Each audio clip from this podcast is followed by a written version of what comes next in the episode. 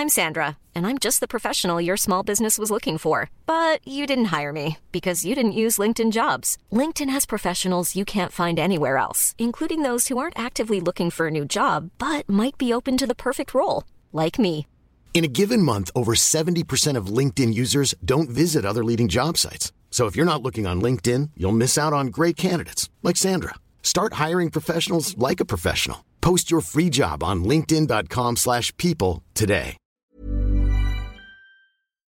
OK，以下节目包含成人内容，请在家长指引下收听。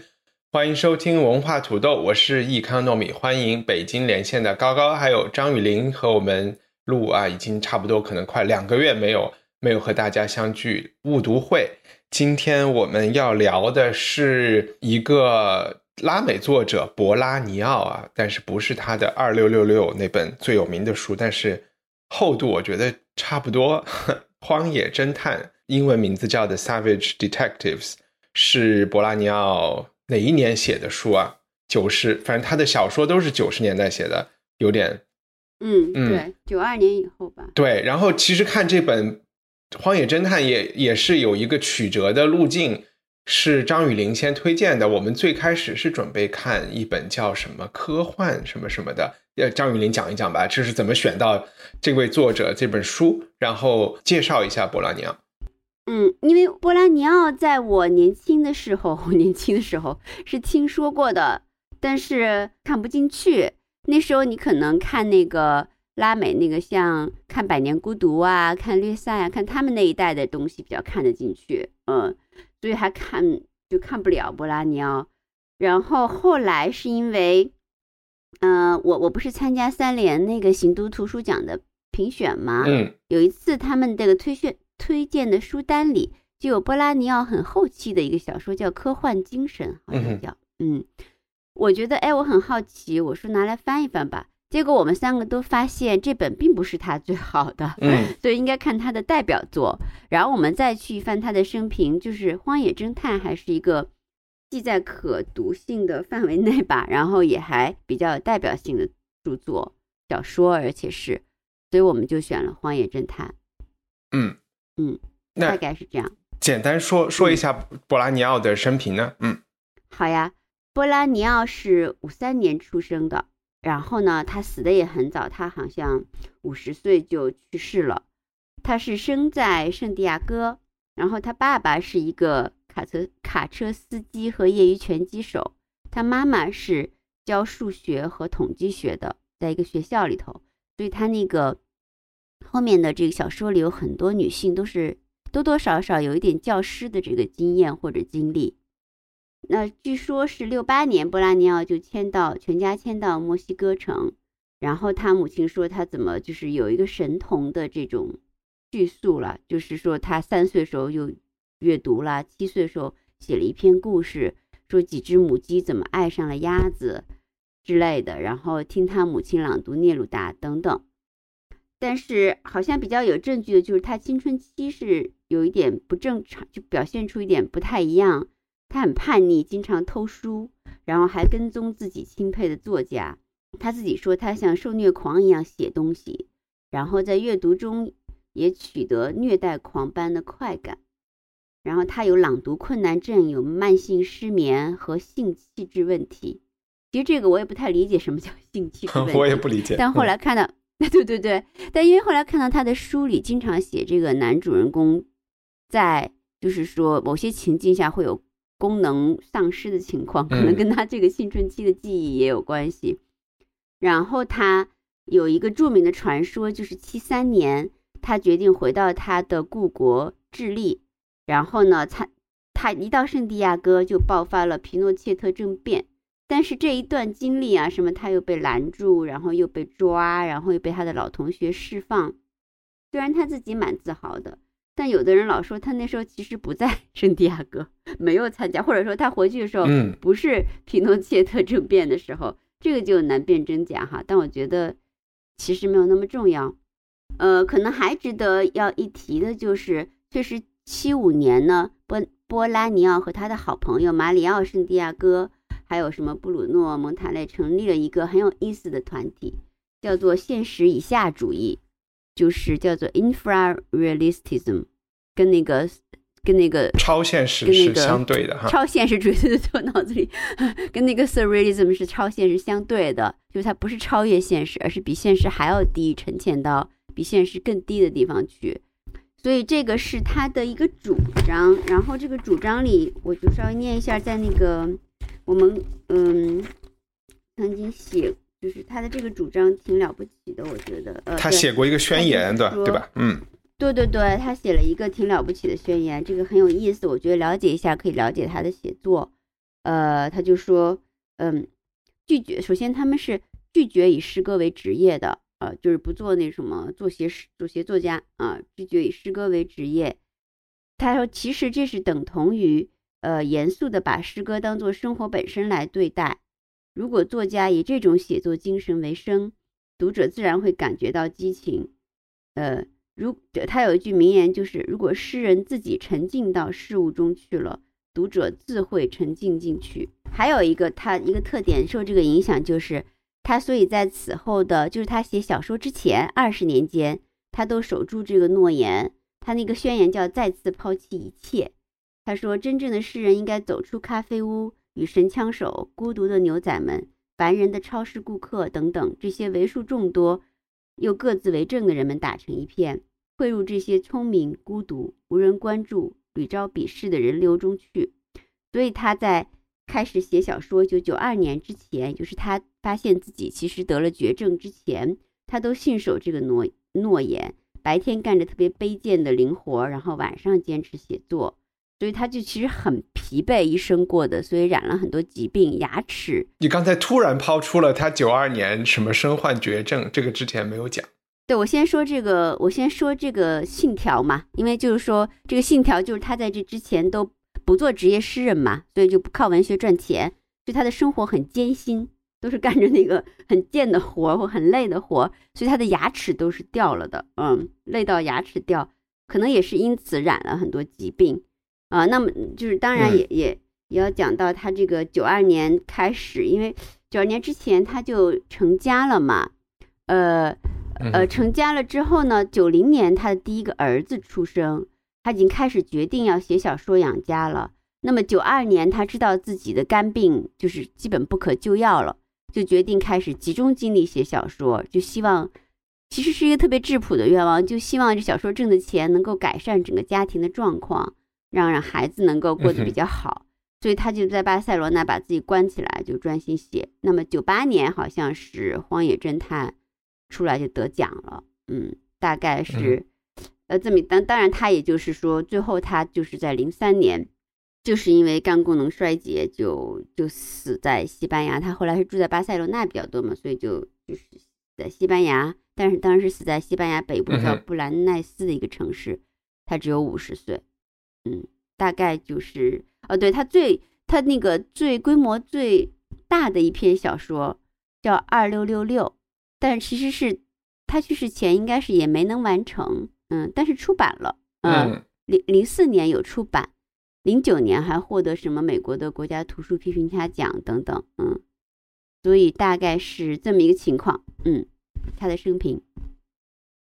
我有一个感觉，就是因为我和高高之前有一个前同事是学西语的，所以我也不知道是因为他就是廖小伟也上过我们节目，就他老说博拉尼奥，还是说他老喜欢上班的时候带着二六六六，我也不知道为什么。就在我心里，博拉尼奥就是一个很有名的作家。然后这次通过了解生平，才发现他其实是一个后起之秀来的。然后关于他的生平，高高有什么觉得可以补充一下的吗？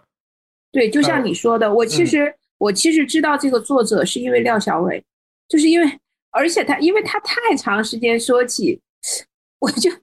我就反而就是 这次看我才把这个名字跟之前小伟说的那个人联系到一起去，我之前完全没有任何涉猎过他的作品。对对，然然后另我其实就觉得，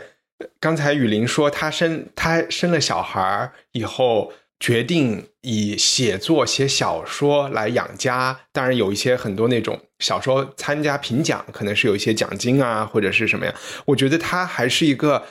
这是一个几乎听起来是一个有点疯狂的做举动，对吧？一般的人养家，你可以出去就找他说的那种超市的工作呀，去加油站找一个正经工作。然后我就在想，他的他的老婆就是孩子他妈也是多么的爱他和支持他做做这些事情，就就是怎么可能呢？就是比如说我现在有小孩了，说我要靠写小说来养家，就是一个真正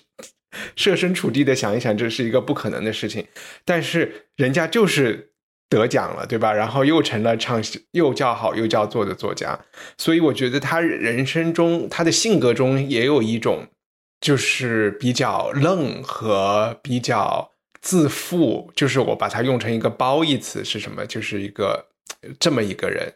然后从他其实，在读这本《荒野侦探》的时候，因为他是有半自传色彩的，你也能看出来他有一种有点让人讨厌。我不知道能不能这样说，就是。可能才华横溢到有点让人讨厌，因为他是他会很好意思的，就是说别人都是傻逼的，是这种人。嗯，你明白我的意思吗？嗯，就就是明白。可能他，嗯，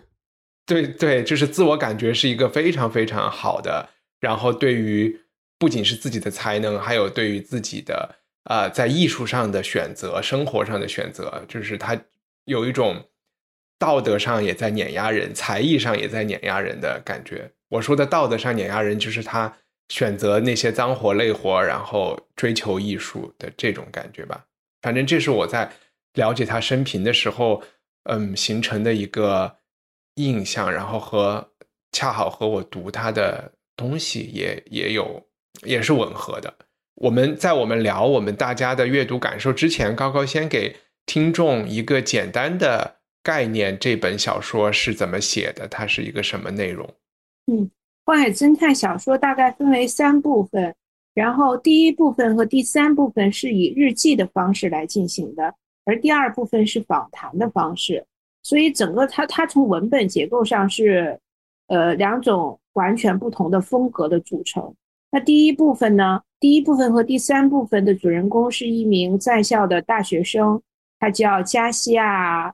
加西亚马德罗，然后以他的视角去看当时的呃，在墨西哥城里面的那些本能现实主义诗人，也就是说一些文学青年，他们的生活，他们的爱恨情仇，他们的他们的这个疯狂，他们的不羁，他们的一些种种看起来荒诞不经的一些行为。然后呃，这第一部分是这样，然后第三部分呢，我们这个马德罗的视角又。变成了一个类似于公路片的这样的一个视角，一个逃亡的视角。那他和两位诗人和一个妓女，他们在逃亡的路上去寻找一个呃所谓的本能现实主义诗人这个师母，就是他们这个文学的这个这个启蒙者，女性女性的启蒙者，去寻找她的足迹的这样的一个公路片的形式。那中间呢，这个访谈录大概是贯穿了大概二十年左右。用不同人的口吻、不同人的视角、不同人的回忆，去串联起这二十年以来本能现实主义诗人这个流派一些领袖人物和一些主要的这个角色他们的生活。呃，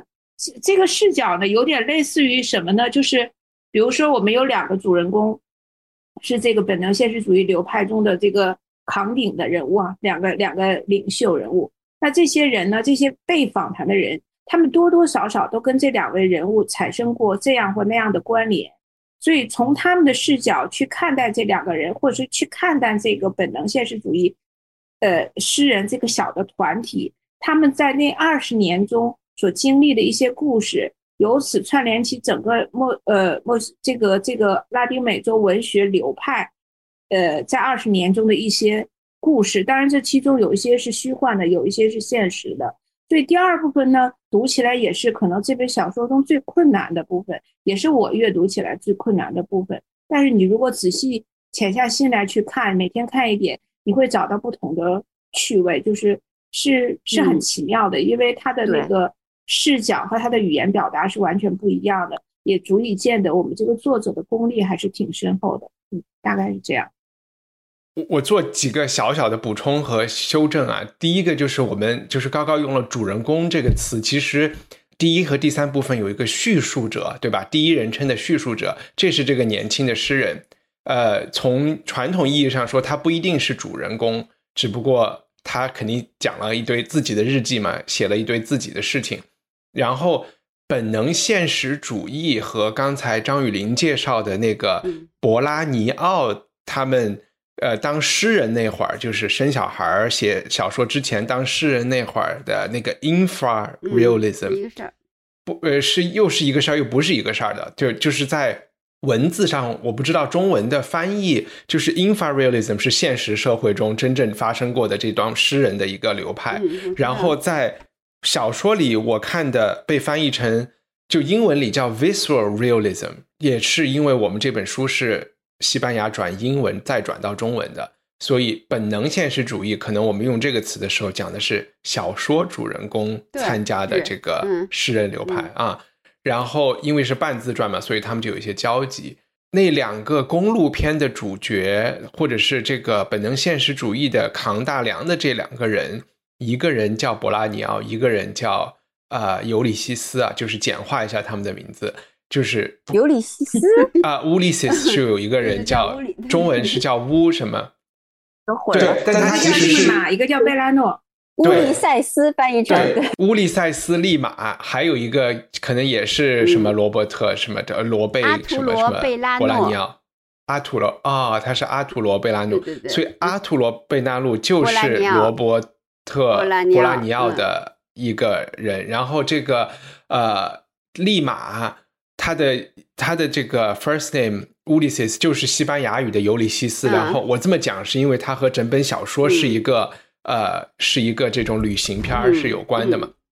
然后他呢，又是张雨林刚才讲现实生活中那个马里奥圣地亚哥的原型，对，所以其实是有这么一个一个东西在。然后中间那一段，我觉得一个理解的，我去理解他的方式，就特别像看一个纪录片，就是他去采访了一堆人，对吧？然后镜头就一直在切换、切换、切换，在讲，只不过。他这个纪录片放在中间，把一头把这个公路片的一头一尾给截断了，造成了一定程度的障碍和 和趣味，对吧？嗯，要不要讲一讲大家阅读的时候遇到的困难，还有整体的收获呀、感想什么的？嗯，这本书是有阅读门槛，肯定是。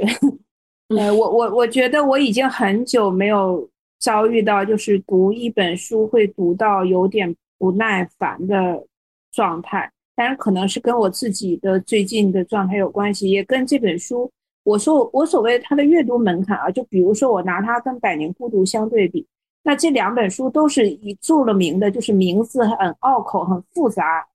而 而而被大家所所所说的。尤其是这本书，因为它涉及的人物太多了。那我们又知道拉丁美洲世界的它的那个名字又很长，有的时候还会有有相似或有重复，所以在这个阅读过程中，名字是造成我一个非常大的困扰的因素。另外一个呢，就是如果我还是把它跟《百年孤独》对比，《百年孤独》的作者作者视角是全能上帝型的，就是他是一个站在高处去看整个这个故事，然后他他会有他的一个这样的节奏去安排这个故事。怎么样？怎么样进行到哪一步？然后什么人进来，什么人出去？但是我在看《荒野侦探》的时候，我觉得它是一种偷窥的视角，就是这个里面这个叙述者我，他永远是一种用偷窥的方式去看他周围来来往往、来来去去的这些人。那包括中间的那个访谈部分，那那个视角就更多了，太多人在在在描述不同的人、不同的事，或者同一个人、同一个事，所以。就会造成一定程度的混乱，这种混乱再加上每个，尤其是第二部分，每个人叙述口吻的不一样。有些人呢是很平实的叙述方式，呃，他他的那个呃文字表达也非常朴实。有些人就会愿意用非常复杂的叙述方式去讲述一个人的故事和他跟跟他的相遇过程。你会你就会觉得怎么这么乱呀？而且这种乱是，就是它不同的穿插着，就是像波浪一样起起伏伏、起起伏伏的过来，所以常常会让人看得极其的不耐烦。那你、你、我、我，比如说我在第一部分好不容易建立起来的阅读信心，到第二部分完全被打破，然后陷入一种慌、那个狂乱的境地。然后到了第三部分，我好像 哎，我我又找到了自己的那种阅读的节奏啊，我就把它想象成一个公路片，我跟着他们在在这个公路上旅行，然后去寻找，就就是大概这样的一个感觉。说实话，我到目前为止到今天，我第二部分没有全部都看完，我大概只看了一半左右，我实在是就是 太不耐烦了啊，就跳过去了。这就是我觉得我看这本书的感受。呃，当然我也看到网上有很多人说。这是他们在阅读经历中最迷人的、最最最特殊的这种阅读体体验。但是说实话，我是没有了。我我我我可能真的就是我自己的问题。嗯嗯，就这样。那嗯，你刚才说的这个小朋，就是这个十七岁的年轻诗人的日记，第一和第三部分，我觉得这个人还是有一点。特色的就是高高会有那个感觉，是因为他，我觉得他还是一个很典型的有点懵懵懂懂的一个年轻人。然后他看到的周围的，他对自己是什么都不确定的，对吧？他他是到底是学了法律还是要当诗人？然后他自己到底在和谁谈恋爱？就是一些很典型的呃大学生会遇到的这些问题。所以他在记录别人的事情的时候，也有很多的不确定性。然后。呃，你仔细看的时候，其实我觉得第一和第三部分的情节是很刺激的情节，就是不管是从人物内心遇到的一些各种抓嘛，还是说对于这个年轻人他一下进入社会，然后碰到的这些新奇的事情，对吧？讲的事情都是什么？在餐厅里和和这个和招待在洗手间做爱啊，然后又然后突然又又被邀请到某一个这种社交这种文艺青年家庭中去参加晚宴啊，然后又突然遇到什么女朋友这个朋友的女朋友的拉皮条的客人要杀他们呀，他们要逃跑啊，就情节还是很刺激的，只不过。被他的那种叙述，有时候你不经意的就说啊，这这么刺激都没有发现，是这样的一个感觉。我我会建议，就是说把第一和第三部分连起来看，把第二部分完全跳过去。然后，嗯，不影响。回来，对，我觉得其实再回来看第二部分，因为这样的话，你其实我其实是深深的陷入了那种年轻，就其实看这个有一点像。那种讲男孩子的成长小说的这种环境，因为他们吃就他们吃喝嫖赌，然后写诗的事儿挺多的嘛，然后所以你当你完全陷入那个世界，然后对这些人都有了一点好感之后，觉得他们做的事情很刺激很酷之后，你就会相对来说愿意看第二部分，因为你可能就想知道。这种这些燃烧中的诗人最后是怎么烧成灰的？这其实第二部分的内容是更多的是，呃，岁月的杀猪刀是怎么怎么杀他们的这种感觉。雨林，你读起来的时候也也是有这种困难的吗？是的，就是我我我也特别同意高高的说法，就这本书的阅读门槛是绝对有的，它不是因为它用了多深奥的词哈或者怎么样的，我就发现。呃，你不准备好一个，我是特意准备好了一个，呃，包括身体状态，就是你不能又很困呢，或很饿呀，或怎么，对吧？要不然你根本没法看，对吧？你要，对对对，就是说这种，你你以为，对，你觉你觉得他写的散，你就能散着看吗？根本不可能，对吧？你要不然你就，其实他不是写的散，所以就就我觉得就是说，呃，特别逗，就是就是你和一个作品对峙的时候。呃，他所要求你的强度，恰恰也显示了作者本身的一个强度，或者是作者在至少是这个作品创作中凝聚了的一种强度。哈的，不说作者一生的对，所以说当当你你你我们三个也算是也算是读书人嘛，所以说你就会发现这本书强度它是要对你有要求的。呃，你不能说随便啊，在哪儿一歪你就随便看，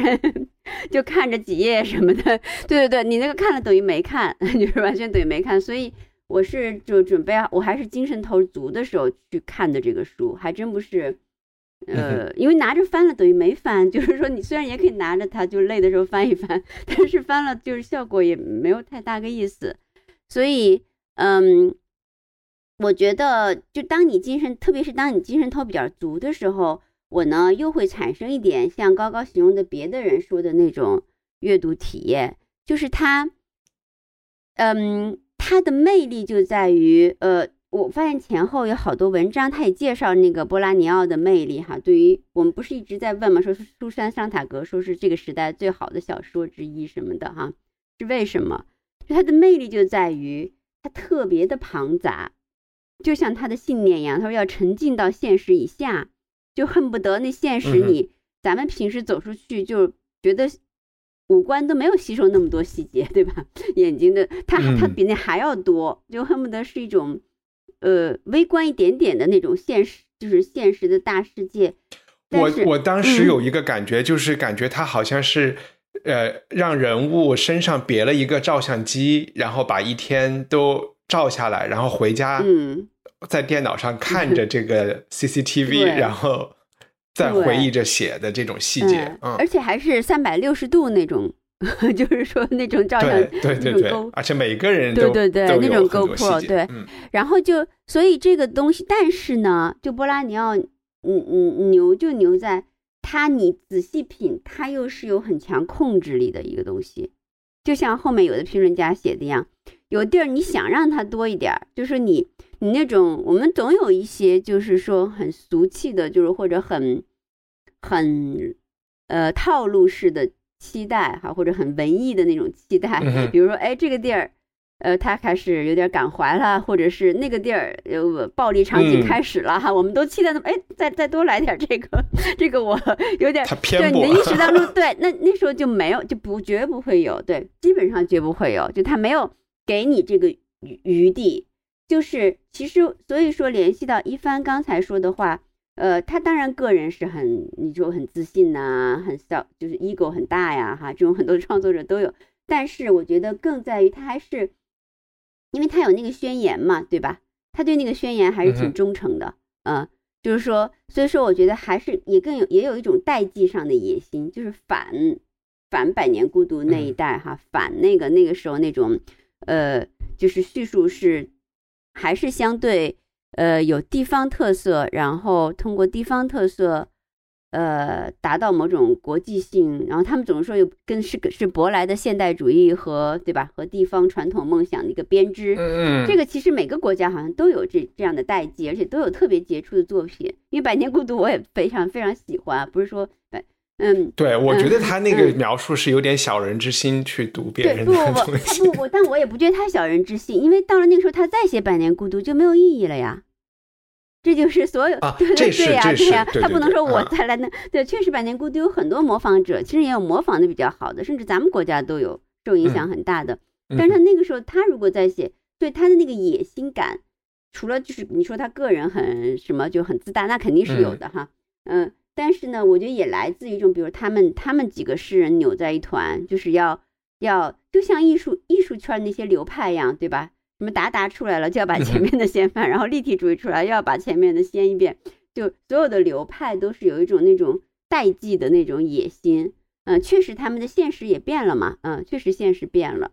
就好像那个他的英文译者也写过，就是再也没有什么不是那种军阀时代了，不是那种地方军阀然后叛变的时代，而是国际毒枭啊，或者说是呃那种呃后殖民的东西，就是是那样子的了啊。所以现实也变了。然后呢，他有这种代际的一个野心，怎么用他们的语言来表达他们自己的现实？然后这一点他确实至少是表现的很非常的非常的不一样，就那种就是你你就感觉你是在那个你现就是钱塘江大潮 冲你那种感觉，但你如果冲完以后，但是他还是留下一种特别奇特的诗意，就在那个很很很宏大的一种诗意，在那个在他的描写当中。就既有那种特别繁杂、特别繁杂现实，但突然就有一种诗意的力量击中你。我觉得这个还是挺了不起的，是一个很，其实是一个非常强大的力量，嗯，而不是像他的文，就是像他文字表面上看上去那样，就是好像四面八方，呃，你觉得很庞杂、很芜杂，嗯，这是我大概的感觉。我还有一个猜想和角度，就就是我在。看了他的生平之后，我是看完了书再看的生平，就是他有肝肝脏的一个绝症，对吧？然后他如果等不到器官捐赠，他就会死。最后他也确实是这么死的，就是然后他又有小孩儿，然后我就在想，就是作为一个中年人，在想这种压力的出现。然后他说实话，他之前那个诗人的运动也不怎么地，也没有养活他们。嗯然后在诗在这个诗在这个诗歌圈也没有什么地位。他决定写一本这么厚的半自传的东西，就有还是有一种就是写传记的感觉，就是利用这个机会把把自己年轻时候的热情、记忆、朋友、爱情、帮助过他的人，嗯然后把所有的这些或者是自己曾经呃经历过的刺激的事情都记下来，然后达到某种不朽吧，就是一种。然后再加上他可能医生跟他说他只有很短的时间好活了，所以那个时候我就想象他关起门来，然后就给自己一直就是抽烟嘛，好像他是一个很喜欢抽烟的人，就一根烟接一根烟的，然后可能二十年前的一切就就哇就开始狂写，就有一点这个感觉。是在在写的这个过程中，你就可以想象有的记忆就会确实很细节，嗯就是对于某种环境、某种味道，或者是皮肤，或者是什么，就有一种很很具体的这种东西啊。我我有有时候在想，这本书有一点对自己来说，对于作者自己来说是有这么一个意义的。嗯嗯是有的，对，是有的。我我觉得，我觉得这本书其实它，嗯，就是当我抛开我所有有关阅读困难的这个偏见以后，我重新去看，我似乎觉得这本书是一本用通俗一点、用俗一点的话，就是一本记录青春的挽歌的一本小说。嗯就是其实这个世界上有很多作家写过青春挽歌类似的东西，但是博拉尼奥写的是一代拉丁美洲年轻人，尤其是文学青年他们的青春。那我觉得，首先作为读者，你要抛开一些嗯，抛开一些世俗的道德审判性的东西去，不要在阅读中带入这样的情绪，因为你打开这本书以后，你就会看到大量呃混乱，这是卖点，卖然后 嗯。对，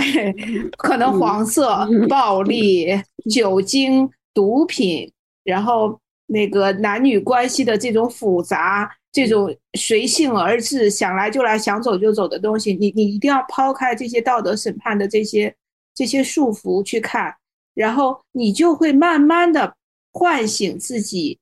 关于青春的那个记忆，就是其实每个人在青春期都跟我们这个作者一样，都会把这自些。己说成了一个七老八十的人，要唤醒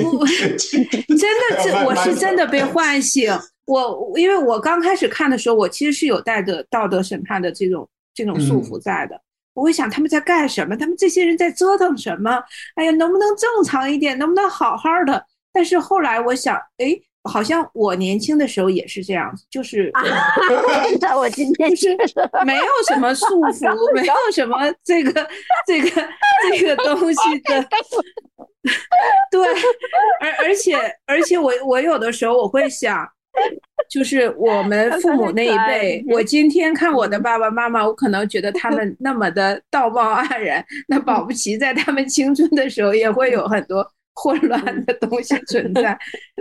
对。嗯就我我不知道我有表达清楚没有？其实我是把它当有成青春文学，嗯嗯，对，你表达可能过度了，我认为，我觉得你刚才说我年一帆，你得把这段删掉。没有没有关系，刚刚是没有关系，我刚刚们没有是想说他的意识上，他的意识上对跟嗯对对，而不是对 因为你刚刚说，你刚刚说我可能年轻人跟他们一样的，把我吓死了。对，是是意识上，不是行为上。因为我我还在想，我看这本书的过程中，嗯我我正好有朋友买票，就一起去看了那个《波西米亚人》呃的歌剧，然后不是很多朋友也应该看过《红磨坊》那个电影嘛，然后它就是根据这个普西尼的歌剧改编的，就我觉得那个我就把他们看成一个特别波西米亚的。但在歌剧或者是红磨坊里讲的就是一个艺术家、一个作家他们的和两个女人的关系，在这边可能就是有一百个人在整个墨西哥城的这个圈子，而且他还写了很多跟就是大学呀、出版啊，然后文学批评啊，就是有这种小圈子内部的一些一些关系的事情，读起来也是蛮有趣的。我们可以通过这三个部分，要不要稍微梳理一下？我们可以把第一和第三连着讲，就像这个故事一样的。然后我最后来讲第二。高高，你先讲一下第一，雨林讲一下第三，可以吗？呃，第一部分呢是由一个呃在读大学一年级的大学生吧，应该是一年级，他叫加西亚·马德罗，然后他本来是就读于法学系。呃，但是在这个期间呢，他就参加了一个叫做本能现实主义诗人的这样的一个小团体。他觉得他是参加了，但是呢，我们从后面看，好像别人也也没把他当成什么什么事儿，甚至这个在回忆的，在第二部分回忆的过程中，甚至没有人提到过他的名字。嗯，就是这样的。然后这个男孩的爸爸妈妈很早就去世了，他是跟自己的叔叔，应该是叔叔和婶婶生活在一起吧。但是自从他参加了这个团体以后，他就再也没有回到他的叔叔婶婶的那个家庭，他一直就在外面各种的，我们不能叫流浪啊，就是混，就混生活。比如说，他跟一个酒吧的女招待同居，但其实他并不爱她。他深爱的一个女女孩是一个呃本能现实主义团团伙里一个非常优秀出众的叫做玛利亚的一个女孩。玛利亚有个妹妹，呃，得了一个。只是有人听说，但并没有人了解这个奖项是一个什么样的东西的存在的一个 诗人的文学奖，这样的一个妹妹，这个叫做马呃马德罗的男孩子和本能现实主义这些诗人们在墨西哥城里面终日游荡，他们进行诗歌研讨，然后他们在酒吧里面谈天说地，他们在墨西哥深夜的街道上游荡。带着那种青年人的年少轻狂和浪漫，呃，这一群人普遍都比较穷，然后用卖大麻或者是卖大麻的方式来养他们的这个文学刊物。他们有自己的文学刊物，啊，他们男女关系非常混乱，他们终日在讨论诗歌和文学。然后有一天，我们这个主人公爱上了玛利亚之后，就介入了玛利亚的这个家庭。这个家庭也是一个非常混乱而奇妙的家庭。玛利亚的父亲是一个建筑师，他们呃，这个建筑师同时还在为他们的文学刊物制造呃设计封面。可是这个建建筑师似乎这个脑子有什么问题啊？常常常常就陷入一种这种呃，就是精神癫狂的状态。那后来他又爱上了这个一个妓女，叫做这妓女叫叫叫什么？卢帕卢佩之类的啊，鲁佩叫一个爱上了一个叫鲁佩的妓女，然后把这个妓女带回了自己的家庭。鲁佩呢，被一个鲁佩本来也是他女儿的同学，对吧？对，鲁佩是他女儿的呃好友吧，呃也是同学啊，他们在在一家舞蹈学校一起学习过，然后也是他女儿的好朋友，他就把这个鲁佩带到这个家庭，同时鲁佩也在被他的皮条客追杀，然后有一天皮条客就就把这个玛利亚的家包围了，然后呢，在这个家里面，我们的作者也在这个家里面。他被邀请啊，被被当做客人邀请，然后后来他们在这个突突围这个包围的过程中，我们的作者阴差阳错的就跟鲁佩和两个呃本能现实主义这个诗人团队里面的领袖，一个叫利马，一个叫做贝拉诺，呃，他们四个人一起走上了逃亡的道路。这个大概就是第一部分讲的故事。在第一部分，其实它的细节非常琐碎了。你如果让我。一个一个去讲，那包括每个人之间都有复杂的关系。比如说，我们的作者他有自己的同居女友，是一个酒吧女招待，但同时酒吧中还有另外一个女招待，对他也是，呃，有有有有一些情愫啊，就希望他能跟那个跟另外一个女教女招待在一起。那他爱玛利亚，可是呢，他同时又跟那个女招待有着这种非常非常密切和频繁的肉体的性爱关系。可是他在精神上去又对玛利亚和精神和肉体上对玛利亚都有需求，但是他同时又跟这个叫做鲁佩的这个妓女有产生过性关系，就是这是有很多很复杂的、很复杂的细节的。反正总之这一部分 就是一个一个。迷乱青春的真实写照吧，我听起来有一点想有，就是这个呃，你说的这个十几岁的诗人大学生，有一点像一只，有一点像一只小羔羊，突然走进了一个狼圈，然后就被不同的人给呃捕猎。对，这本书的一开始就是在一个酒吧的卫生间里跟一个女招待发生关系的时候，他就是那种完全懵懂，不知道发生什么，然后整个人都都极其的被动的这个状态上发生的。这个是对对对对，嗯。呃，然后我们其实就跳过五百页啊，第二部分，然后，嗯，然后那个雨林给大家讲一讲第三部分，其实就是紧接着他们那个新年那场晚宴之后逃逃亡，嗯，对他们就很有意思哈，他们呃就是这个贝拉诺、利马、鲁佩，还有这个我突然忘记那个小孩的名字叫什么来着？加西亚马尔啊，加西亚马尔马尔罗叫。嗯，对对对，马德罗对马德罗对，他们几个呢就从墨西哥城出发，就其实是，呃，说是就特别逗，就因为有一个主题是永远在，也是在这个，嗯，在波拉尼奥的写作中，就是他觉得自己是一个侦探，也是他的英文译者说的，说这个侦探一词对波拉尼奥而言具有非常重要的意义，首先是指。老套的风格，老道隐秘的目光，冷静又睿智。然后就是说，形而上的来指这个世俗的主人公内心是一个意，其实是一个意义的探寻者了。他在诗里也写到过，说我梦想我是一个年迈多病的侦探，去寻找那些已经迷失了很久的人们。有时我偶然看向镜中，认出了，呃，就是罗贝托·波拉尼奥。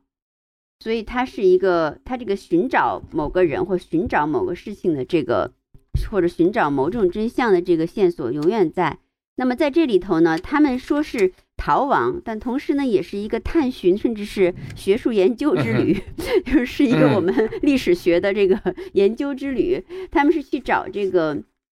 本能现实主义有一个就是开，觉得是一个开山的像教母一样的女性人物。这个女性人物的名字，等一下啊，我不要说错了。哎，我可以补充一下，你找她的时候，嗯，我我的理解是，二十年代他们要找的这个开山的这个人物，曾经就是创立过一个本能现实主义，但是这个和他们创建的本能现实主义是一个巧名字上的巧合吧？他们并不是因为知道读过这个人的诗，或者是知道他做了什么事情。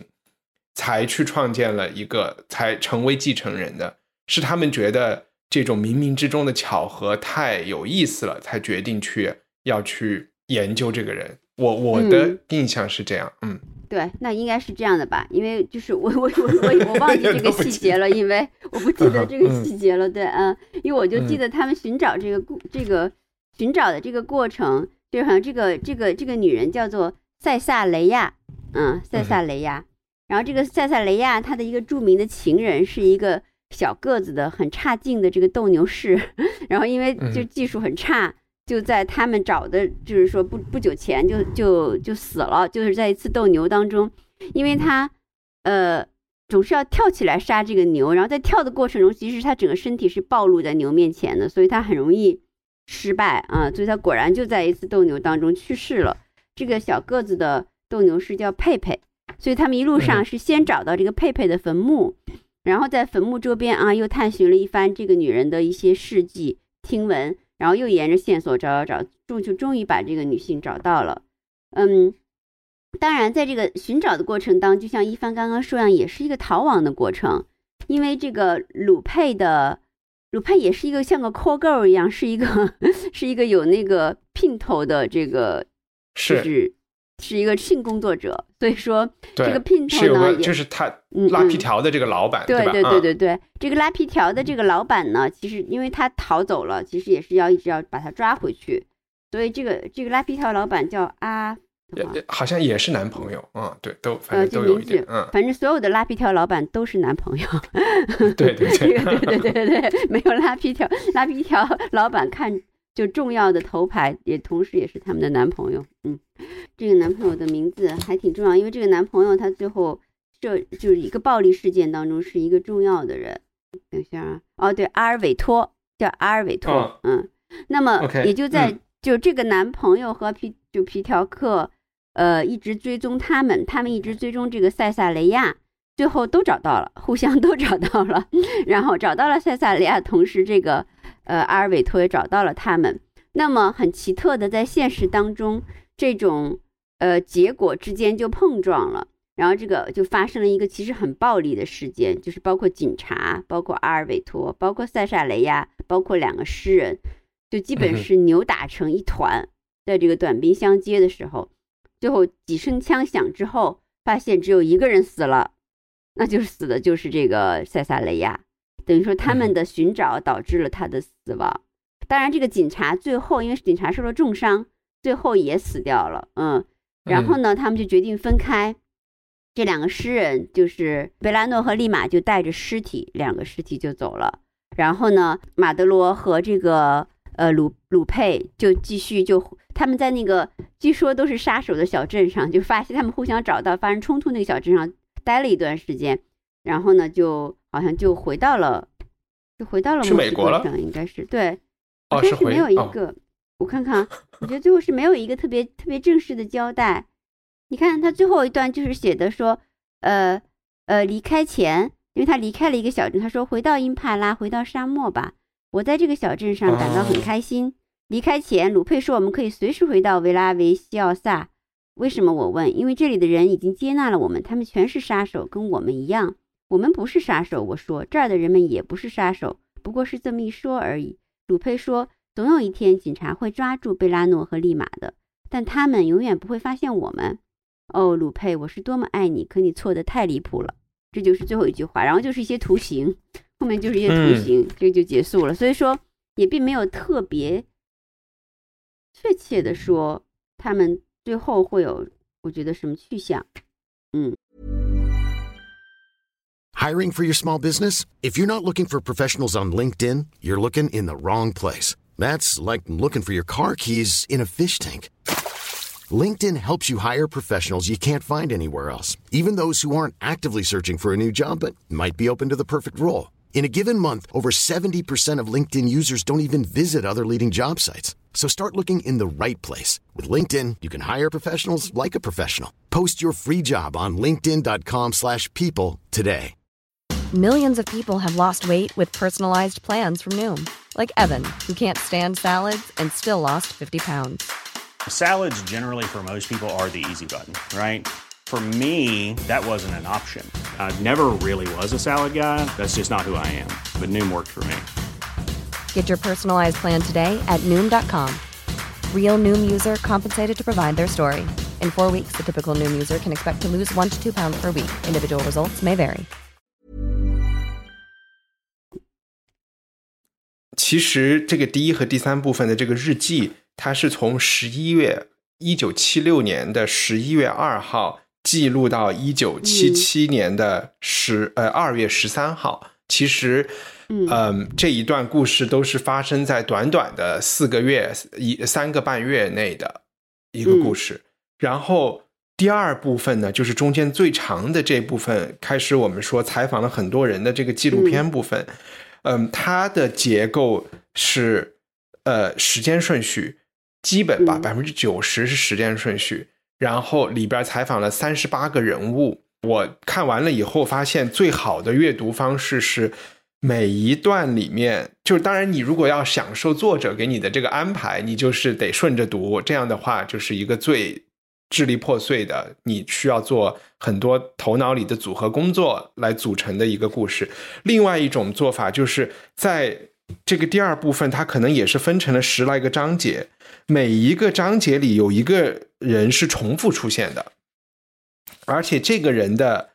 呃采访时间是一九七六年一月份，哎，是七六年一月份吧？我刚才说错了一个时间点，第一和第三部分是七五年的十一月到七六年的二月，然后第二部分的中间对有一个人的采访，一个作一个。且说是作家吧，就其实是这个塞萨里亚里亚的朋友的一个，也是一个老人了。因为塞萨里亚是二十年代的人嘛，在七十年代一个老人的采访，他是在每一个在第二部分中重复出现的，所以你可以在第二部分去先把每一个章节翻出来，通常百分之八十他都是第一个被采访的那个人，而且他的采访永远的这个时间戳都是一九七六年的一月份，就是说他们在逃亡的这个过程中。但作为读者，我们永远是不知道是谁在做这个采访的，谁的镜在摄像，或者是谁在记录，这个记者是谁。但是这个人他就回忆的过程中，他就一直在叙述利马和贝拉诺向他找寻关于塞萨里雷亚的故事。他就一直在说这两个年轻人怎么来找他，他们怎么喝酒，他怎么开始其实是不太愿意的。讲这件事情，他开始都是先问你怎么找到我的？你为什么想知道他？你就知你知道关于塞萨利亚什么事情？他这个老人其实是把年轻人的话套完了以后，才慢慢的讲他和塞萨雷亚的故事，然后拿出了当年老的这个本能现实主义这个小团体，这个老人也是其中的一员。当时塞萨雷亚主办的一个刊物。然后在这个刊物上，他们还读到了塞塔雷亚的一首很奇特的诗诗歌。然后就是说我叙述的这个故事是第二部分的，就是穿插着出现的。我是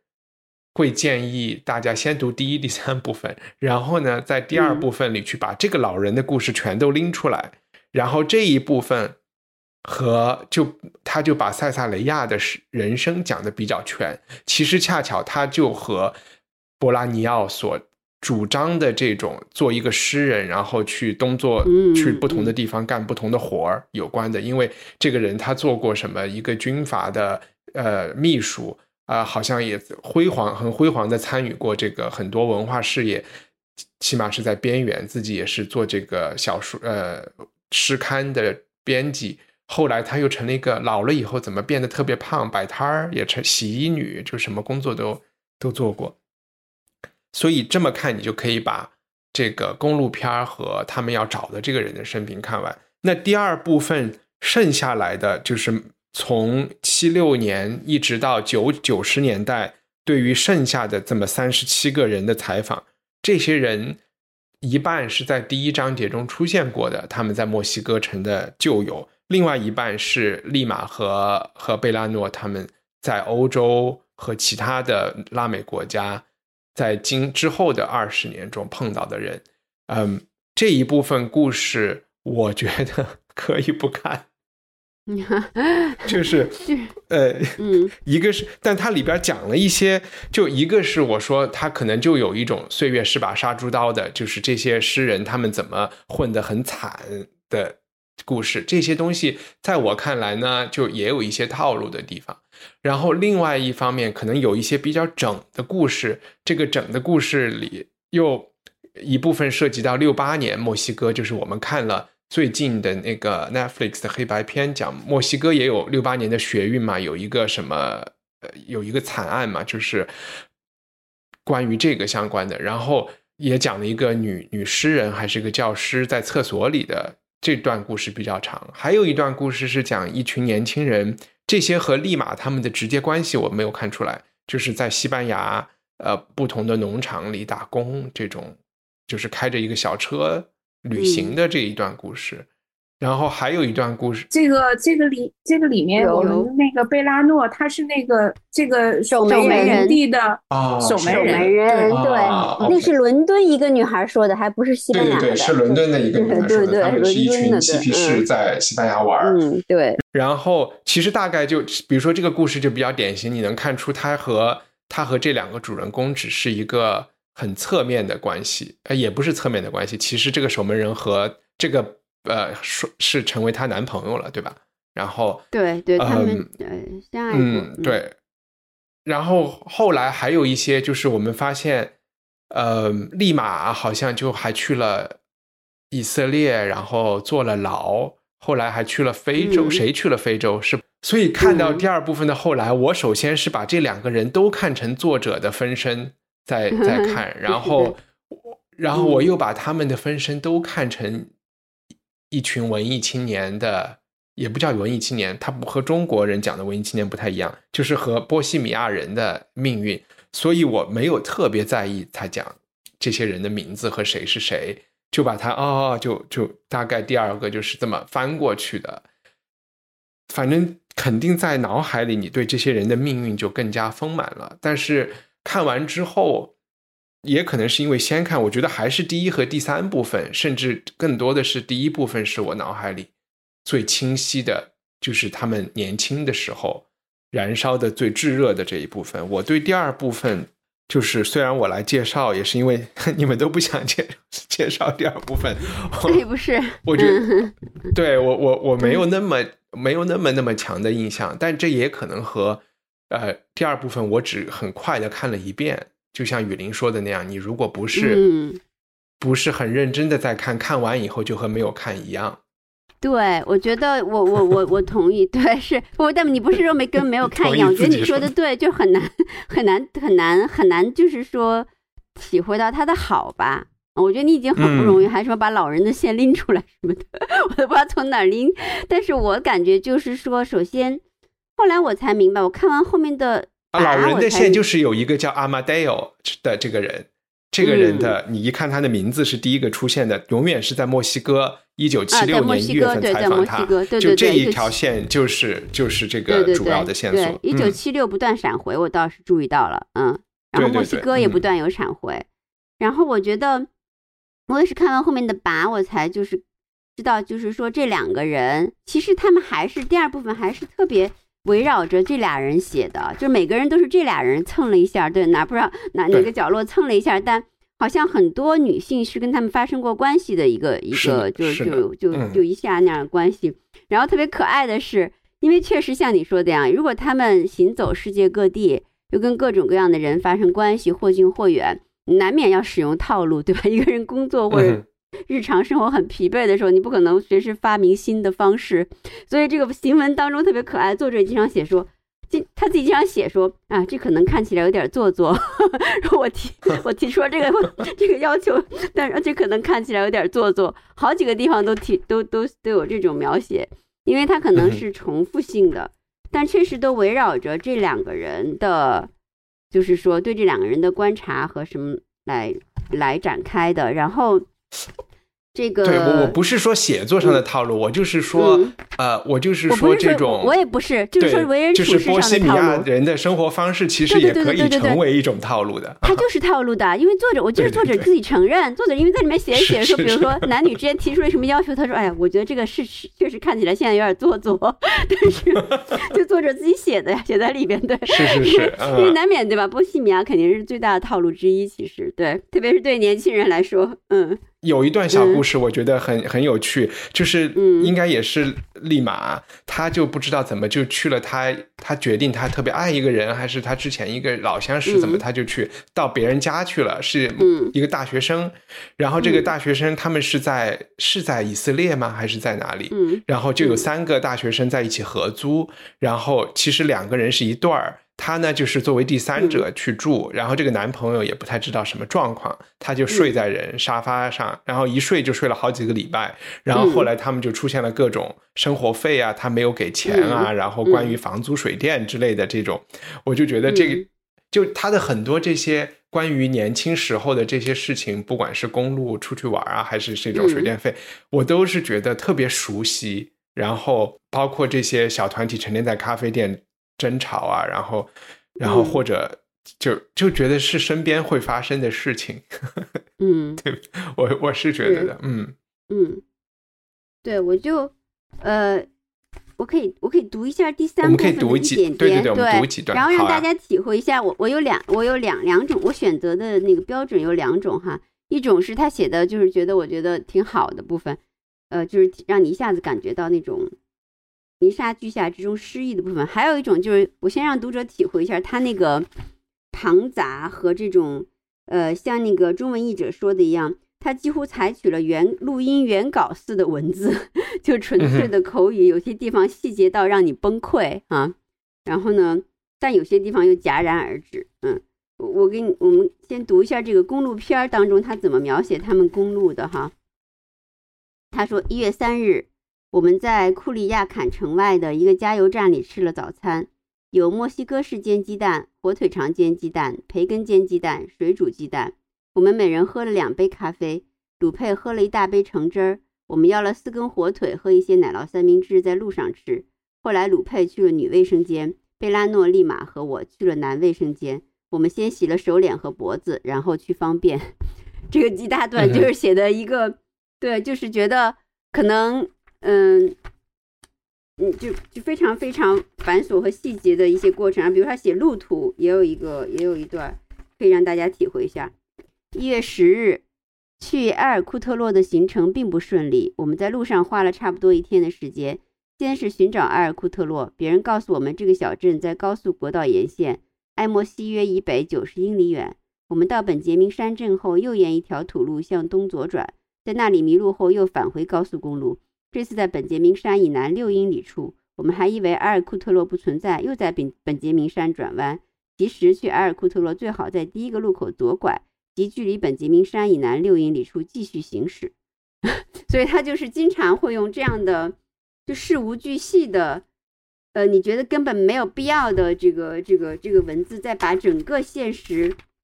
即使用高清人眼，对，用高清用高清用用技术性的高清给你还原出来嗯，比你人比你自身去感受到现实还要还要细和杂。那个，但是呢，他他会突然，比如说他这段里面这这几句话，我觉得写的就是整个他小说给人一个阅读的感觉哈。他说，呃，他在车上啊，他们都在车上，嗯。边开着哈，他说：“我呢不知道如何是好，也许觉得有点陌生，也许就想睡觉，也许想做梦。就我所知，后来我们又拐进另一条似乎永远没有尽头的可怕的道路。所以我觉得这个是，然后我我牵扯到有我通过读第三部分呢，我不太同意后来他的遗孀说他没有药物用没有用过药物，因为他有的地方就是特别像是因为我。”呃，就是我们客观来说，就是南美有各种迷幻药，它有一种，它有些迷幻药的功能，就是让你在突然觉得一个东西特别，就是你跟世界距离忽远忽近，然后突然高清，对，突然特别庞杂东西，一个东西特别细节，特别就那种感觉，这是这是有点像，还有一个地方也特别，你看有特别像那个，就是写塞萨雷亚那段很经典，就是。呃，他们找到了一个认识塞萨雷亚的老师，然后老师就描述他去塞萨雷亚房间的感受。这这个这个写的很那个，嗯，他就看见塞萨雷亚的，就是房间里有很多很多东西哈，嗯，他就说，然后除了各种东西外，他还看见了那把武器，一把带羊角把的折叠刀，刀面上刻着卡沃尔卡的字样。他问塞萨雷亚干嘛收留一把刀时。他说自己处于死亡威胁下，然后就笑了。据老师回忆，这笑声从房间的墙上和楼梯回荡过去，一直传到大街上，最后消失在那里。刹那间，老师觉得好像某种精心策划的寂静突然降落在鲁文达里奥街上。收音机关了，生命的喧闹声骤然哑了，只剩下塞萨雷亚的声音。嗯。所以他经常有这种这种描写，比如他还说，呃，他突然就各种各样的各种各样的情景在危急当中啊。他说，我看着鲁佩像是看着地球上最后一个女人。然后他们那个阿尔韦托来抓他，就是来已经跟他们短兵相接的时候，他和鲁佩在车里啊。他说，鲁佩的身体紧紧地贴着我，虽然我们俩的身体都很柔软，所有的关节却都响了起来啊。这些这些就数不胜数的这样的就这样的描写，嗯。所以这是我的，当然就是整个第二、第三部分都有很多，对对对，嗯，有一段就其实这本书除了那种细节里，我读的这一段是他有时候也会跳出来发表一些议论，这一段议论是通过这个呃芬特老先生华金芬特，他后来不是被关进精神病院了吗？我其实想知道，想问你们，他是真的精神病了，还是还是他老婆生气，他把车送人了，把他关进？精神病是精神病了吧？我觉得，嗯，好吧，因为我对 OK，然后他在这个是一九七七年一月，他说有些书你无聊的时候可以看，这样的书多不胜数；有些书你平心静气的时候可以看，在我看来，这种书最好。有些书你忧伤的时候可以看，有些书你开心的时候可以看，有些书你呃渴求知识的时候可以看，有些书你绝望的时候可以看。乌里塞斯·利马和贝拉诺他们想写的就是这种书，这是一个严重的错误。我们很快就会发现。我们不妨以一个普通读者为例，这个人头脑冷静、成熟，受过教育，过着多少还算健康的生活，经常买书和文学杂志，你可以拿它为范例。这种人会读你平心静气时写的东西，但读其他任何种类的书时，都会带着一副批评挑剔的眼光，公正冷静，不会有荒唐或者令人惋惜的共犯之嫌。我是这么认为的。我希望自己没有冒犯到任何人。我们再来说说绝望型的读者，这种人大概是为绝望文学而生的观众。我们会发现什么呢？首先，这样的读者往往是青少年或者还不成熟的成年人，缺乏安全感、感神经质，属于那种操蛋白痴，请原谅我这样说。读了《少年维特的烦恼》后就想自杀。其次，这种读者有局局限性。为什么说有局限性呢？很简单，因为他只读绝望型作品或者给绝望者写的书，这是一回事。这种人或者变态分子是不可能通读，比如。追忆似水年华或者磨山的以我愚见，这是镇定、冷静、纯粹文学的典范之作。这种作品也不会想让读者去，也不会去读诸如《悲惨世界》或者《战争与和平》这样的作品的。我的意思说清楚了吗？好了，于是等等等等，我感觉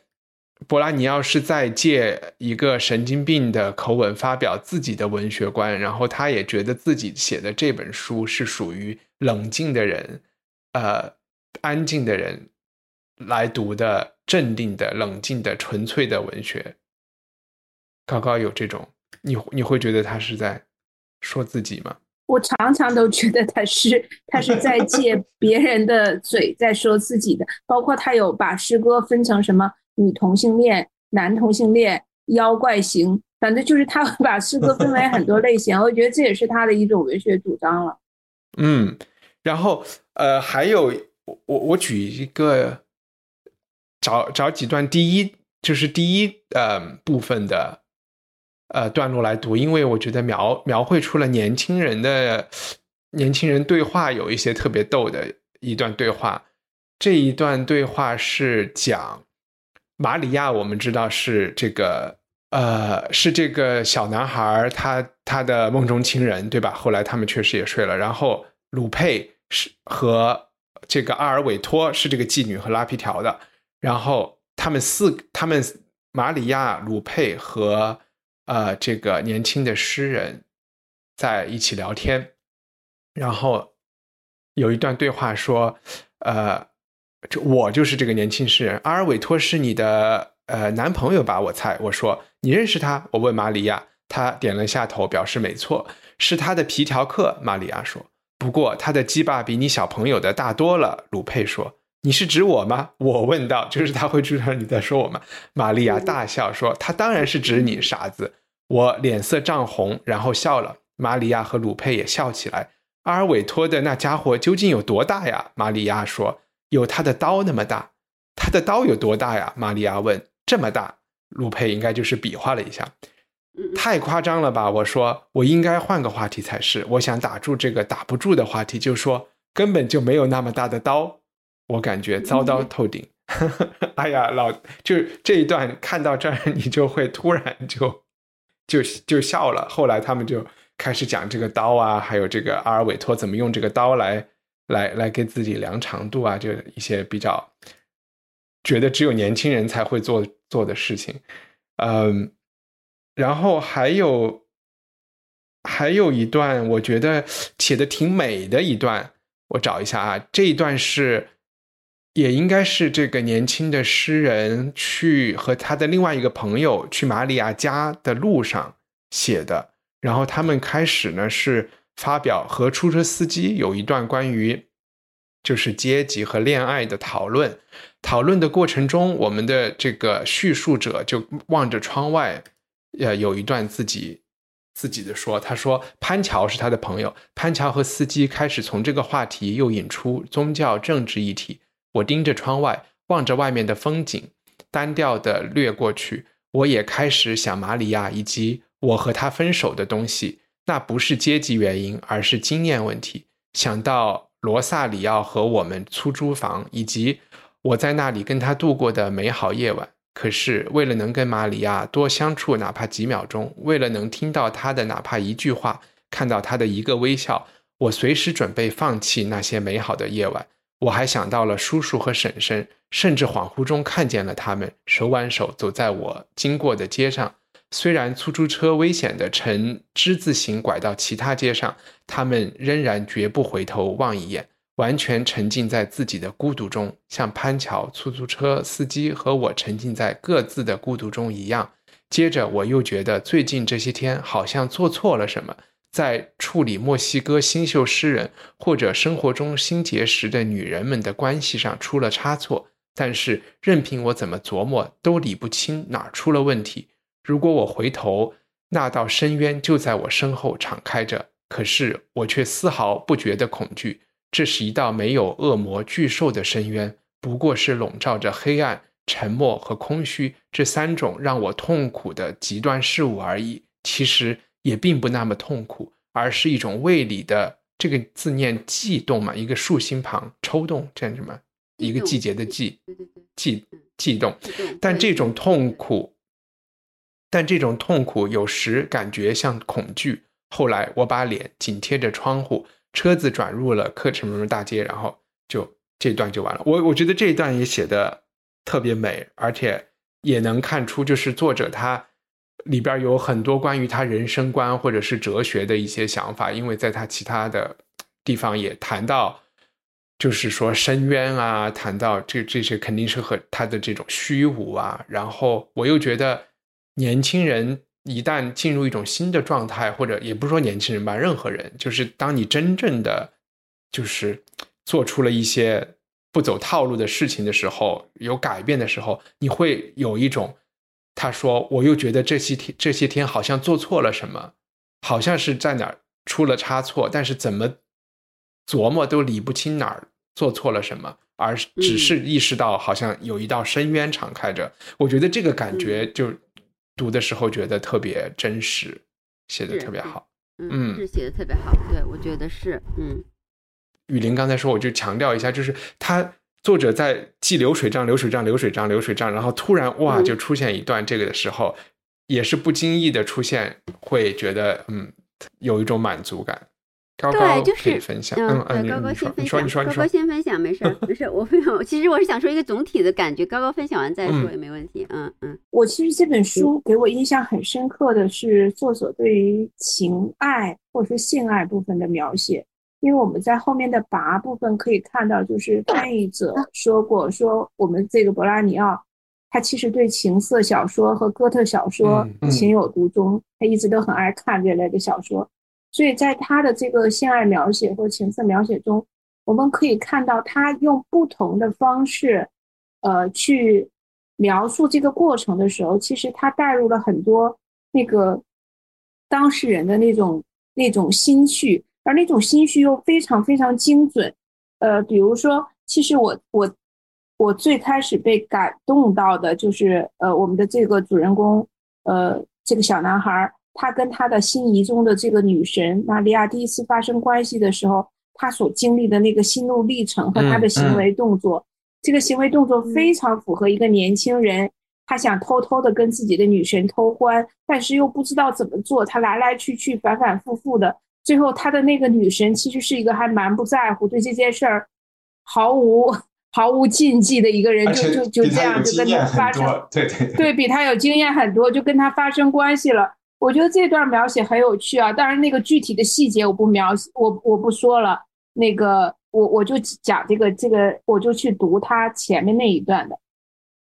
呃，过了片刻，门打开了，一个昏睡中的咕哝声问我：“你在这干什么？”是玛利亚。我的鞋子掉了，如果能找到，我马上就回家。我说：“进来吧。”玛利亚说：“千万别弄出声音。”我像个盲人似的伸出胳膊跟着他走进去，立刻就撞上了什么东西。那是玛利亚的床。我听到他命令我上去，然后看到他顺着原路走回去。姑娘们的房子其实很宽敞，其实这个房子里还有那个玛利亚的妹妹在在睡觉。玛利亚妹妹和她的情，玛利亚妹妹的情人在在在在另外一边。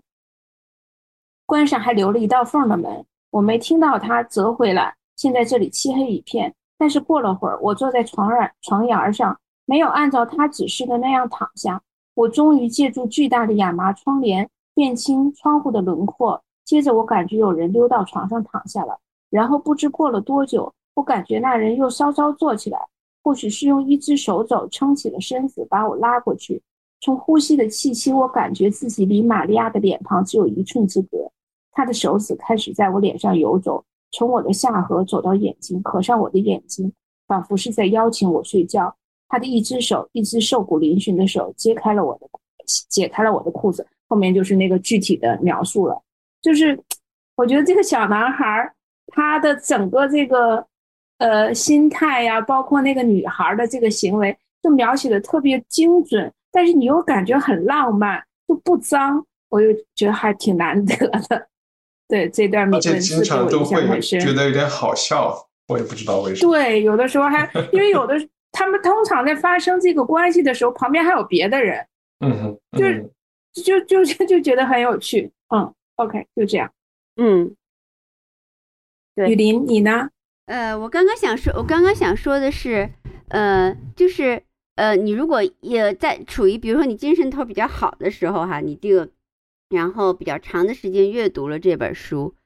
它有一种特别神奇的，我不知道对于你们有没有啊？因为它是那种像刚刚一帆或者你说那样，它是在现实的特别特别高清的五杂的这个大潮当中，然后带出呃那种诗意的感觉。呃，然后其实它也是有很很很好的控制力的，然后这个诗意涌起的特别清晰，但是呢，他绝不让它泛滥，就是说朝着一个那个方向去倒，就一大堆那种东西。呃，他会，他会，他会，比如说他的某一种情绪，无论是失意呀、浪漫呀，或者是什么愤怒啊，他出来了以后，他又会。很快速的又把它拉回来，他不会用特别大段的文字去任由这种情绪，对，甚至是消解。我觉得他也有一种这种年轻人的消解啊，用幽默消解或者嗯。嗯，对他也不是消解，我觉得他就是有意的，这肯定是作者有意的控制，他不会让你去，对他就是不让你，不管是让你去猜，不你怎么猜他是什么意图。反正他总之不会让你去往那个方向，嗯，所以这个你你你看了一段时间之后，呃，我觉得有好的作品都对我有这么一个效果。当你突然就像你看了一个好的电影，突然电影院里走出来后，周围的世界就变了一点，是就周围的世界就整个变了一点。好，你看待这个，虽然我我只是。走过我熟悉的什么亮马桥啊，去查核酸的路啊，然后，然后这个，对我们小区的门口啊，什么熟悉的停车场啊，然后那个，呃，亮马桥路的这个，或者是，呃，朝阳公园之类的特别熟悉的地方，什么德南面包店啊，这个一般都这样。但是呢，你就用因为你你因为从作者那里，几乎他的观察视角和他那种，就是说。看世界的方式有一点，因为你读的太久了，因为这本书蛮厚的嘛，哈，就有一点点渗入了你。然后呢，你受了一点微刺激，虽然你不能完全掌握到，但是你出来，你突然看到世界，你有了一种新的。当然，可能这个不是不能够持续的，因为我毕竟不是他，我不能够习得他那种，或者说我的气质跟他有本质的不同，不可能。但是你确实从他那感染到了一种新的敏感性。这个时候，其实我还有一点小兴奋，因为你突然觉得。那个也不是说世界高清了，反正就有有那么一点不一样了。然后它其中就是那种五杂的，什么装修的声音啊，就是呃查核酸的人啊，还有那个呃停车场啊，就是这种现实似乎都就是说它变了一点点，就是它可能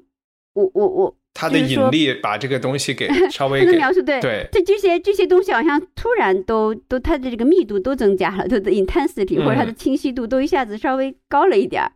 所以我觉得这种感受就是说一个佳作就总会带给我们这种，就哪怕可能是短暂的，可能我不能够真正习得每一个作者的精髓，或者是真正习得他的观看世界的角度，但是每一个佳作，不管是艺术品还是书还是电影。就都会给我或多或少的这种感觉，那个时候我就特别兴奋。我觉得，哪怕我没有读他的每没有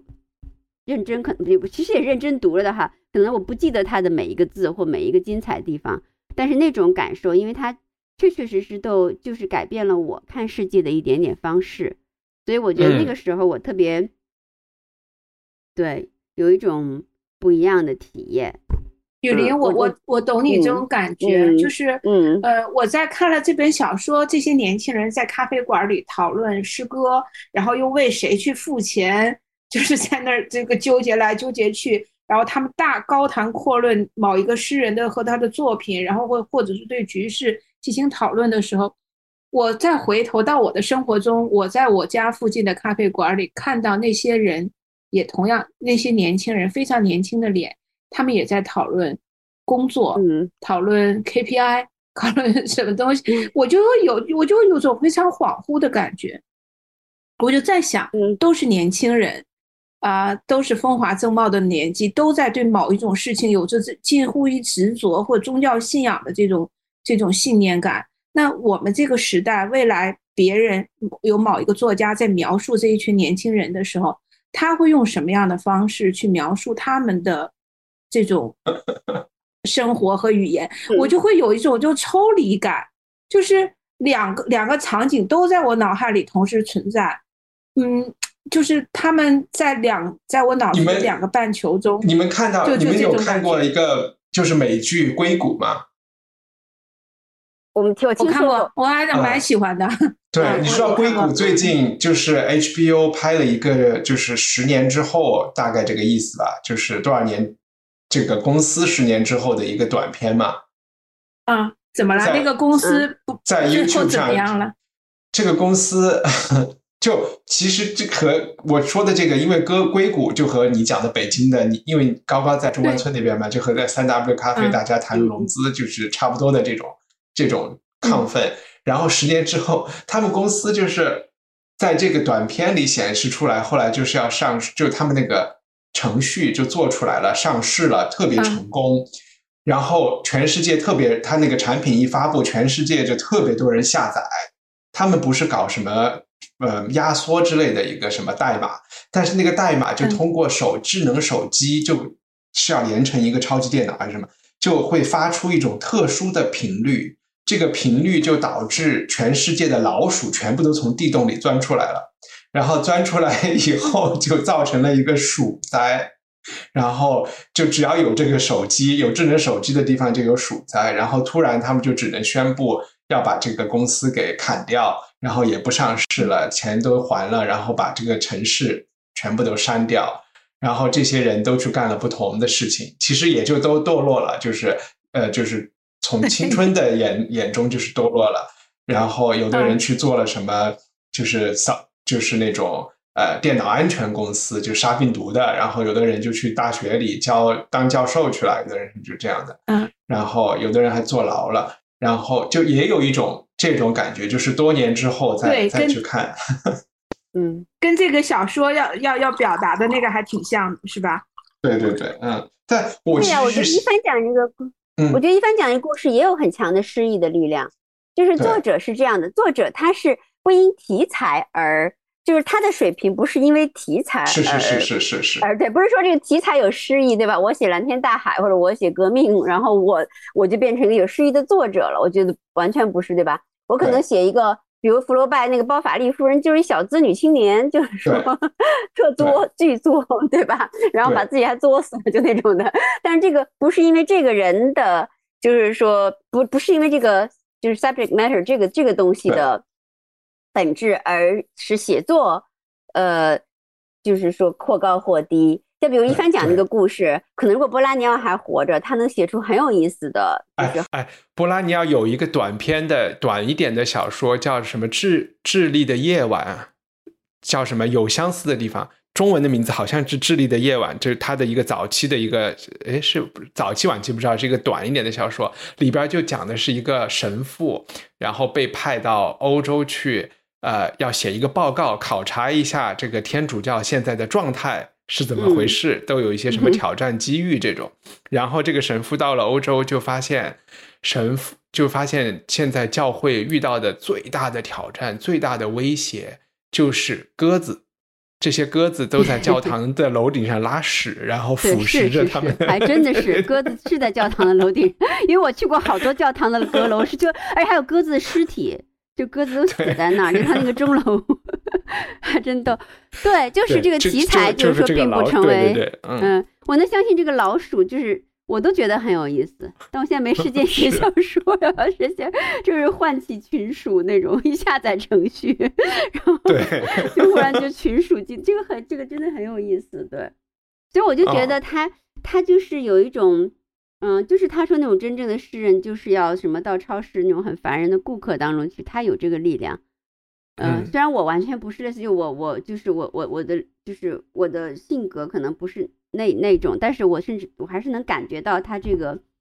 他这个力量。嗯嗯，然后他比如说他如果写那个旅程公路片儿，我就想起那种，因为你人生都有很多，咱们都走过很多公路，对吧？就是开车开车开开车。然后就想起我从那个也是开，就是不是我开车，别人开车从那个 Syracuse 一直到那个尼亚加拉瀑布，就是那一路的感觉，就特别像那种尼亚拉瓜，尼亚拉瓜。哎，我也不知道叫什么，对对，不知道不知道怎么翻译了，对对对对，瀑布。然后那个公路就是，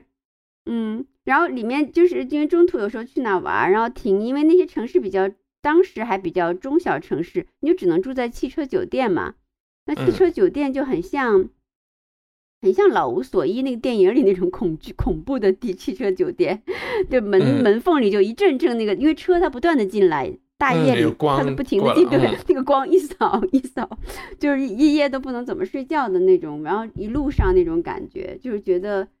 有点慌啊，有点那个什么的感觉。我觉得，嗯，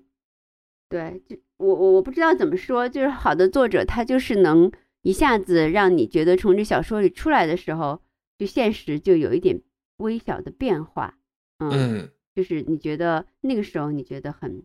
受震动，嗯，然后对，或者对，嗯，对对对，我我的一个感觉倒不是我的现实变化了，是这些人就是在我的脑海里都很真实，这个我觉得也是一个很，就是你一想到这个人，你就能想出来他。他是个怎么一回事儿？这个也是一个评判标准吧。就是嗯，塑造人物刻画塑造的，还是通过。当然，你和他看了看了这么厚一本书以后，多少会留下来一些记印记。OK，我希望这个这本书大家能够去看。然后，好像这也是就是让博拉尼奥在全世界范围内声名大噪的一本一本书。嗯，然后。也可以，那个我觉得误读会有的时候会就是来一个挑战，就看了这本书，可能又可以恢复一些我们我们去对应一些就是有难度书的一一些信心在这里，对吧？嗯，觉得哇，这个都看过了，其他的还是挺开心的。对对对，要没有误读会，我觉得，而且就是确实，你当你面对就想说我们，因为我们要付出同样的强度嘛，同样的专注。特别是在我们对吧，这这这段时间的生活 当中，对，然后又被这种越来越多的这种什么短视频啊，这种这种破碎的媒介方式切割的生活当中，我觉得是一个特别好的经验，还是嗯，要是没有误读会，我可能就我可能自己也可能很少就鼓着勇气去读一本这样的书，嗯，对，然后我最后我最后不是，我现在想说一个，我怕一会儿忘了啊。因为今天呢是八月二十二号，就是在去年的今天是那个也是我的一个好朋友，就是诗人胡旭东就是去世的一个日子，呃，是一个非常沉痛的日子。嗯，我为什么现在提起来呢？不是说因为没有关系我就在这里抒情，而是因为他自己是非常出色的北大西语系的老师，嗯，他自己也是诗人，而且，嗯，就别说波拉尼奥了哈，他对西语文学是。不仅熟悉、热爱，而且也撰写了很多非常好的著作。他自己也在，应该是在巴西还是在哪儿，就是说生活和这个应该访学过。所以，呃，我觉得很巧，我们不是有意安排的，但是我觉得，嗯，要表达对他的一个纪念，我就在这儿提一句，嗯嗯，好呀，嗯，在豆瓣也可以看到胡旭东对这本书的一个。短的书评，我觉得文字非常的朴实，但是很精准。嗯嗯，就是对这本书的这个评论。嗯，我最后说一下翻译啊，就是其实这本书里面还有，嗯，对，就有很多我没有提的事情。我稍微说一下翻译，就是我在豆瓣上看到很多对中文翻译的差评，因为可能大部分原因是因为他去绕到英文翻译的，就是那出版社没有请一个西语的翻译，这是一个事情。另外就是在人物的名字上，我看英文版有一个人叫 Luscious Skin，翻译过来其实是这个人的一个绰号，就是有一个双性恋在这个里面，你记得吗？就是拍黄色，我不知道是不是拍黄色照片那个，是就是有就是有一和个拍黄色照片的男对。男，对，但不是黄色照片，是另外一个人叫斯肯，在中文版里，对，就是斯肯这个人，就是呃，中文译本就把他的绰号给音译了。其实他的绰号应该意译就应该叫什么“闪光的皮肤”这样的名字，因为哦，在你读他的绰号的时候，他就不是一个正常的名字，而且他就是一个美男子，就是一个这种，他就应该嗯叫这个名字。所以这个也是我会发现啊、中文的翻译从这个细节上能看出处理上的一一些问题吧。嗯，然后呃，然后然后也没有什么然后了。那这次录音就到这里，我就是今天要出去旅行，要去取我租的汽车去了。啊嗯，好，好祝你旅行愉快就旅。行，好，拜拜。你就旅行愉快。嗯，嗯好，拜嗯拜拜，拜拜。然后我我我嗯其实就是去开车一个钟头的一个 一个钟头还是对，呃，一个多钟头一点儿，但好像是一个森林小木屋，到时候我发照片。希望你喜欢这期节目，在我们的 show notes 里，你可以找到更多相关信息和链接。在我们的官网上，赞助人可以免费收听 Unpack 系列，每月分享一部经典非虚构作品。你可以在 Twitter 和微博上搜索“文化土豆”，关注主播最新的账号和发布。我们的官网是 culturepotato 点 com。